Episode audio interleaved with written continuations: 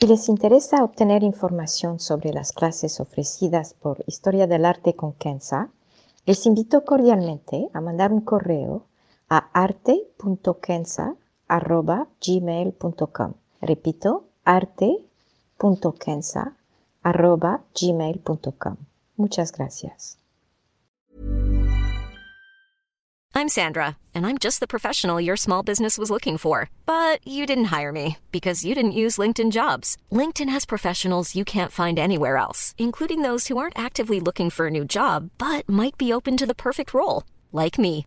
In a given month, over 70% of LinkedIn users don't visit other leading job sites. So if you're not looking on LinkedIn, you'll miss out on great candidates like Sandra. Start hiring professionals like a professional. Post your free job on linkedin.com/people today.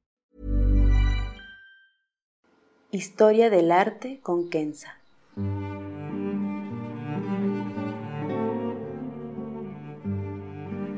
Una serie sobre el arte a través de la historia y las culturas.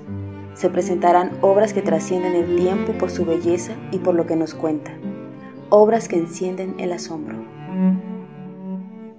Buenos días.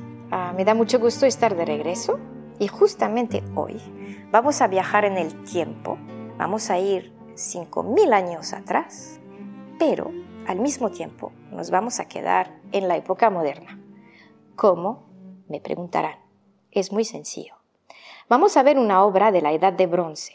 Es una figura de mujer de mármol de lo que se llama la época cicládica, eh, que es la Edad de Bronce, que empezó más o menos hace en 3300 a.C. y duró 2000 años. Es entonces una pequeña estatua de apenas 63 centímetros de alto que vamos a ver.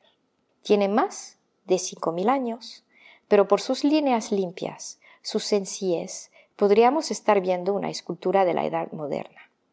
La escultura en sí, entonces, como les dije, es de mármol, es una figura femenina, tiene los brazos cruzados, una nariz marcada, un rostro liso y lo más probable es que eran pintadas, como todas las esculturas de la época.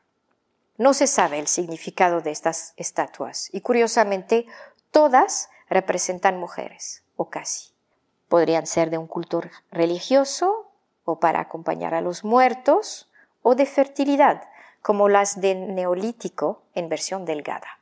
La verdad es que no se sabe. Lo cierto es que a mi parecer son de una belleza infinita por su sencillez, su elegancia, su tranquilidad y diría también su silencio. No soy la única en pensar así, ya que grandes escultores como Constantin Brancusi Jean Arp y hasta Henry Moore se han inspirado de ellas. Los grandes museos, como el Metropolitan de Nueva York, donde está esta figura, el Louvre en París, el British Museum en Londres, todos tienen algunas de estas pequeñas estatuas que a veces se pierden entre las grandes obras de la Edad Antigua.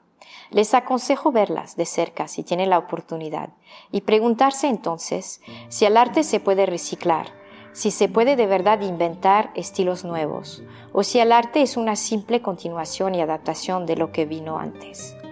La antigüedad inspiró el renacimiento, el arte budista lo bizantino, el chino inspiró a lo japonés, etcétera, etcétera. No hay un sí o un no tangente a la pregunta. Creo que el proceso de creación es continuo, lo que no menosprecia el arte y el impulso creativo. Bien al contrario, demuestra que la historia es continua, que el hombre tiene memoria y que sus fuentes de inspiración son múltiples, tal y como la vida. Muchas gracias.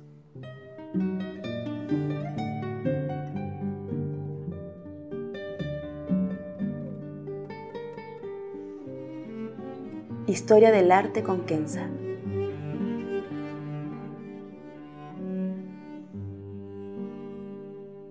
Si quieren hacer algún comentario o proponer una obra, pueden mandar un mail a kenza.saadi.gmail.com.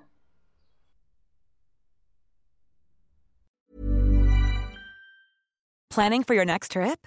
Elevate your travel style with Quince. Quince has all the jet setting essentials you'll want for your next getaway, like European linen, premium luggage options, buttery soft Italian leather bags, and so much more and is all priced at 50 to 80% less than similar brands. Plus, Quince only works with factories that use safe and ethical manufacturing practices. Pack your bags with high-quality essentials you'll be wearing for vacations to come with Quince. Go to quince.com/pack for free shipping and 365-day returns.